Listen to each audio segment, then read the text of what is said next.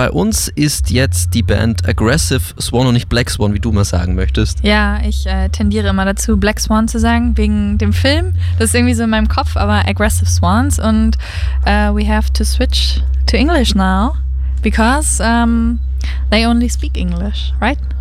Yes. Buenas noches. That's not English. I think so. Oh, re- oh, okay. We've bought pizza um, sometimes ago and it's not cut.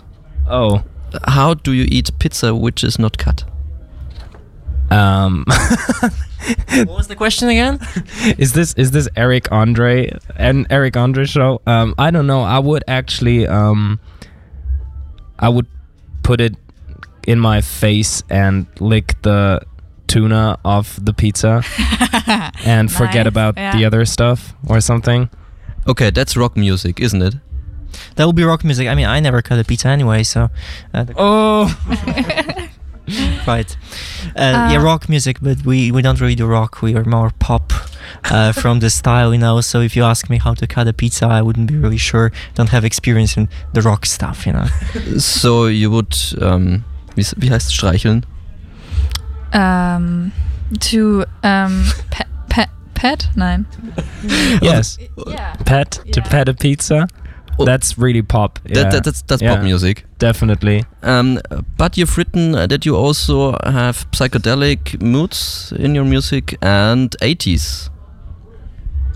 Definitely, because you know the project for us is just for fun. We do other stuff alongside of this, and uh, we just do stuff which we like. We want to have fun, so we both like 80s music. We like uh, weird sounds. We like to explore uh, sounds that we don't really know. Uh, so when we find something that we like, we try to incorporate that into our music. Same goes for uh, for the 80s style. I think the whole disco movement, whole funk movement, has a huge influence on what we do. Who inspired you from the 80s? Do you know Modern Talking? We just listened to it in the car on our way Really? to here. Yeah, yeah. yeah, I listened to it while I was working last week. I was photoshopping some um, shirts and blouses, uh, very boring stuff, and I was listening to 80s music, and it was fun then. Yeah. yeah 80s music is i think it's it's great because um it kind of doesn't really give a shit Yeah. so it's um Definitely. They're just the the vocal lines and the synth lines are just really emotional and they just uh, i have the feeling that musicians in the 80s kind of didn't really try to avoid any cliches. They just uh, played a melody and it could be really really cheesy and it Yeah. didn't matter and that's that's what i like about it. That's what we also try. Yeah. Okay, so um, you both studied classical music, is that right? Yes, it's right, and it's also the reason why we're playing together because we had the opportunity to meet at the university and uh, we got introduced to each other. So uh, this way we uh, came along and uh, we quickly uh, realized that um, the stuff we like uh, fits to each other. So then I moved to Munich and we've been closer to. The distance wasn't anymore the obstacle, and we gave it another shot, and it worked, and it works so far for us both. Okay, getting into music university isn't that easy. Um, how many instruments do you play, or don't you even play one? No. um for for getting into the music university you basically have to play the, your main instrument Yeah. so in my case that was classical recorder and Yanko guitar and you have to have some basic knowledges of piano. Yeah. so this is the the piano is always required.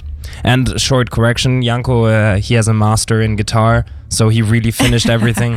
I only did a I kind of I finished a pre-college year at the University for Classical Recorder, so I have no uh, I have no master or something like that. Yeah, but we both know that it doesn't really matter. The passion is the most important stuff, and uh, I'm very happy that we can play together. yes. Have you imported uh, from classical music any kind of um, any kind of mood or chords? For example, um, Gregorian chant chords, for example. Yeah, we didn't try that one, although we've be, been listening uh, in the car also to the Era band uh, from France. But um, I think uh, the huge influence of jazz harmony can be also found in our music. We're both not jazz musicians, but it's just some kind of extension of what happens in pop nowadays. So definitely, it makes fun for us uh, to explore the more complex chords, the upper structures, and it kind of sounds sounds interesting also in combination with pop music. Okay, playing at your band this kind of music is this like okay now I need to dance through my room and not play guitar very seriously.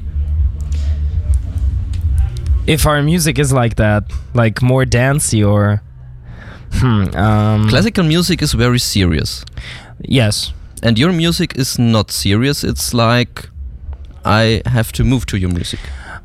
I guess I mean of course one of the big differences is that we have a beat and I mean pop music has has a beat so you can obviously like dance to it and it's always like four four so you can feel the feel the groove and everything um, but I think that um, actually also classical music can be interpreted very uh, very groovy and very dancey so it's just a just a way of interpretation. But yes i get uh, we we always try to to get a get a understandable groove in our in our music and make it make it like that you have to move to it yeah. Uh, sorry, I was just listening. um, they were eating pizza you can't see that but but we the interviewers just ate pizza for everyone to know no I'm kidding. uh, no, but yeah, I forgot my question. I just wanted to say I really love your style, Chris, Christopher. Right? Thank Yeah, you. I, I always uh, switch beti- between the names. I don't know why you do this, but okay. Um, you're also uh, inspired by the 80s fashion. Is that right? um A little bit. I have to admit that um, most of the clothes I wear are from my girlfriend. Oh, really? yeah, she has a great wardrobe, and um, she is uh, always that kind to let me wear her clothes. So yeah, it's kind of uh, androgyne type of thing. I Yeah, like I like women's clothing because it's very very tight and very I don't know. I I just like the way it looks. So um, yeah, I mean, I guess you can find some of these styles in the 80s as well. yeah, it's often the opposite that the girlfriend wants to wear the man's clothes, but yeah, yeah. it's different in your case. um, so you said that you are also inspired by HAERTS, um, a very modern band or very young band. Um, who inspires you also? Some. I mean, the influences of ours are very, very vast because we come from classical music, but we also like to listen to like uh, indie rock, to to indie pop. So the whole scene kind of mixes together. I wouldn't uh, try to distinguish uh, particular genres here because music Mhm. is a medium. So what we're looking for is not specifically a sound, but uh, more like um, a feeling that the music transfers with each Yeah. other uh, to, to to each other and to other people. So um, the other bands, I mean, for me, it's definitely Radiohead. It's uh, uh, definitely uh, well, that's a difficult question, you know, because there are so many nice musicians out Yeah. there and so many different elements that you would find surprising. Um, which bands are actually influencing us because you couldn't really hear the particular stuff that's coming from there, but it's somehow, you know, intris- intrinsically uh, influencing what we do. So, a huge question, probably to be remained unanswered. I, w- I would maybe add Foals, Mhm. Foals and and uh, maybe Okay. Kasabian is Okay, also kind of an influence. Yeah.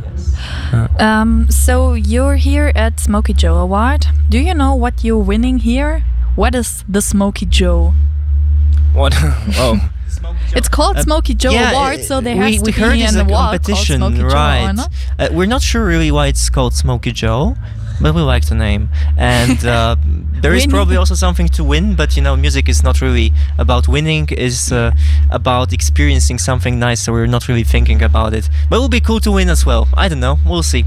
I heard there's one million dollars to win. Yeah. or something like that. You're very philosophical. I only do it for the money.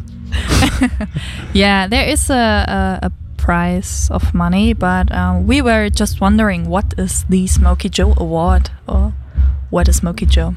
But yeah, thanks anyway. I think uh, we will move on now because All the next band is going to start. Thank Cool. you very much. We would like to hear from you very soon, or if you want to send us your music, just Yes. just contact us. Yeah. Thank you very much. Thank you.